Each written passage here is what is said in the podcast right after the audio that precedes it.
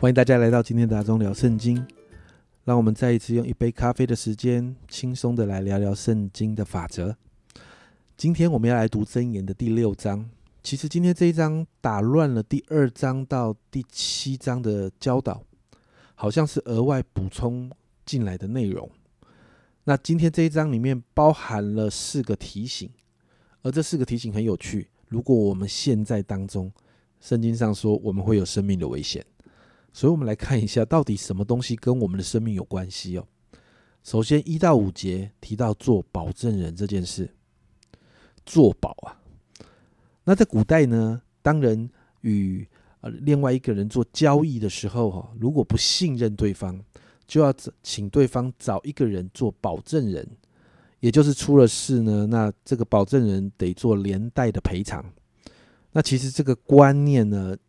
也常常沿用到现在许多的商业交易的里头哈，你买房子啦、买车啦等等这些东西比较昂贵的东西呢，那呃如果呢你没有办法一次付清，那要用呃分期付款啦等等这种方式的时候，我们也会需要找个保证人。那其实做保这件事情讲白了，就是基于一个不信任。而当我们去为人做保的时候，是为一个被别人不信任的人担起一个责任。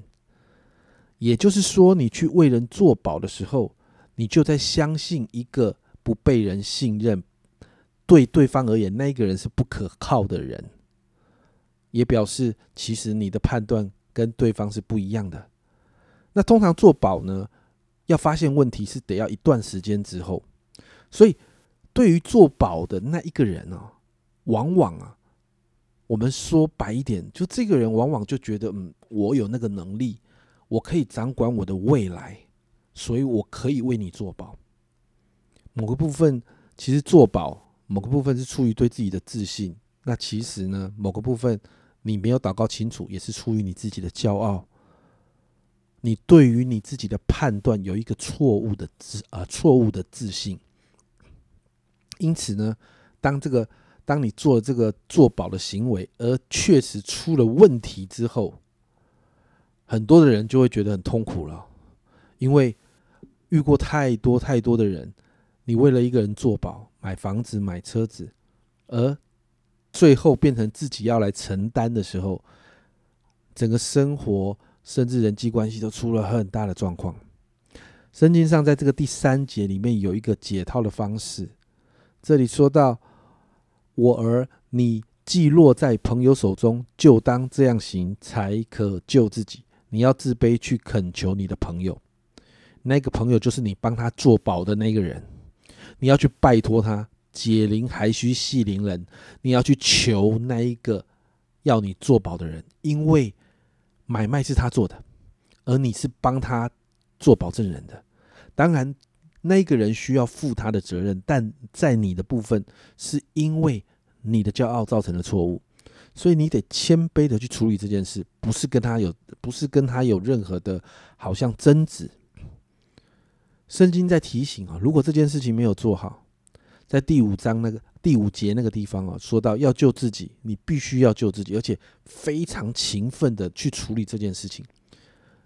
这里说到一个。他用一个比喻哦，好像鹿要脱离猎户的手，好像鸟要脱离捕鸟人的手。你知道，鹿在猎户手中，或者是鸟在捕鸟人的手中，基本上都是没命的。其实我们身边，你其实可以看到很多的例子，有多少人因为替人做保，造成极大的亏损，朋友亲人的关系有严重的破裂，财务上有好大的啊亏损。所以这是第这一章第一个给我们的提醒。有时候我们也听过那个为人作保的，后来就后来就真的去自杀了，因为还不起，他觉得他的人生毁了，真的跟生命有很大的关联了。第二个提醒在六到十节，这是告诉我们不要懒惰。在这一章很有趣哦，他用蚂蚁这个我们平常很容易看见的昆虫在做一个比喻，甚至提醒哦，蚂蚁是有智慧的。七啊，第七节到第八节，这里说蚂蚁没有元帅，没有官长，没有君王，尚且在夏天预备食物，在收割时聚敛粮食。所以这里提到叫人不要一直贪睡哦，你要学习蚂蚁。你看蚂蚁没有元帅、没有官长、没有君王的，他还可以这样做。所以叫人提醒啊，提醒人不要懒惰，你不要一直睡觉。所以我也常常啊开玩笑说，有一些人在睡觉的时候，我就会用这一段经文提醒他。睡太晚的时候，也用这段经文提醒，不要一直贪睡，要离开懒惰这个不好的习惯，甚至用强盗的来这件事情呢来形容懒惰的后果。在十一节，你的贫穷就必如强盗速来，你的缺乏仿佛拿兵器的人来到。你知道，人遇到强盗或者拿兵器的人，基本上也是有生命危险的。第三个提醒，在十二节到十九节提到的是无赖的恶徒。但其实这个内容呢，更多的是提到怀着恶意，然后传播谣言的人，这样的人被称为无赖的恶徒。在十二到十四节这样说：无赖的恶徒行动就用乖僻的口哦，他是用嘴巴啊，一用眼传神，用脚示意，用指点化，心中乖僻，常设恶谋，目的是要干嘛？布散纷争。这是这个恶徒哈，无赖恶徒常做的事情。然后接着。呃，所罗门就提到神所憎恶的有七件事，那这七件事你会发现跟这无赖的恶徒所做出来的行为是有关的哦。所以呢，在十五节这里啊，这里说到，所以灾难必忽然临到他身，他必顷刻败坏，无法可治。这里说到，当我们人进到这样的里面的时候，他说灾害会灾难会突然的来到。会有灾难突然的来到，也是有生命的危险哦。哦，这个当中其实是危险的事情。当人不断传播谣言的时候，我们看到其实啊，你在新闻里面看到很多的命案，或者是你看八点档连续剧，有很多人最后被杀，或者起了很大的冲突，不是不都是这样来的吗？再来最后一个提醒，在二十到三十五节，他再一次提到要避免淫乱这件事。首先在二十到二十四节，我儿。要谨守你父亲的诫命，不可离弃你母亲的法则，要常系在你心上，挂在你项上。你行走，他必引导你；你躺卧，他必保守你；你睡醒，他必与你谈论。因为诫命是灯，法则是光，训诲的责备是生命的道，能保你远离恶妇，远离外女谄媚的舌头。这一段经文里面哈，你看到是提到要看重父母教导的诫命，也就是神的法则。这些法则哦，哇，他提到一个，他说你走路啦、躺卧啦、睡醒都要都要去思想它。为什么？因为这是生命的道，它会保护你，保护你远离淫乱。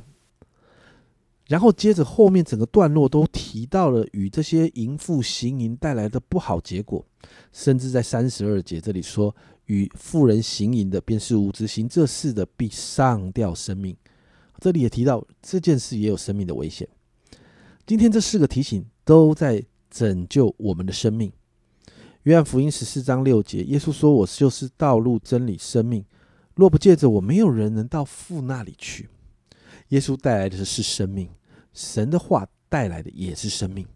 其实真言越到后面，就开始有许多类似。这样不同的主题的提醒，而这些主题的提醒都在告诉我们，其实神在保护我们。今天这四个提醒都提到不遵守，我们就会有生命的危险。我们的身边其实或许就有人在这些方面受到极大的亏损跟伤害。所以，因此我们来祷告，祷告我们自己可以顺服在这个生命之道里面。祷告，我们每一天的生活带着生命的活力，而不是让自己陷入危险，让我们进入可能危及我们生命的亏损跟伤害当中。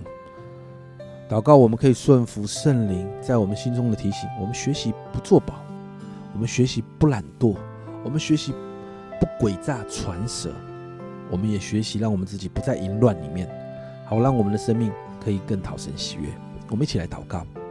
主啊，我们谢谢你今天透过这四个提醒来提醒我们。主啊，我们真说，主啊，这四个提醒真是拯救我们生命的提醒。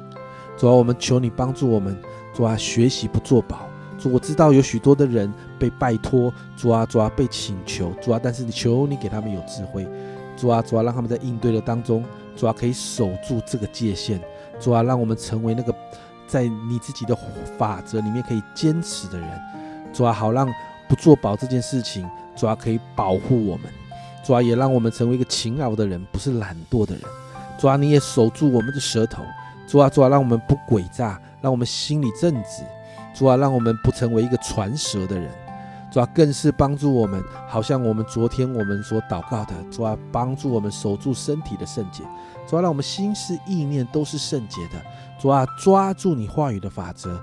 主啊，让我们不在那个淫乱里面。主啊，主啊，每一天圣灵你来修剪我们的生命。主啊，好让我们的生命更讨你喜悦。谢谢主，抓住我们，主啊，紧紧的抓住我们的目光在你那里。主啊，主啊，好让我们持守这些生命的法则。谢谢耶稣。这样祷告，奉耶稣的名，阿门。亲爱的家人们，神的话是生命之道，神话语的法则带来生命的。如果不在神的法则里面，会带来亏损。那你要选择什么呢？这是阿忠聊圣经今天的分享。阿忠聊圣经，我们明天见。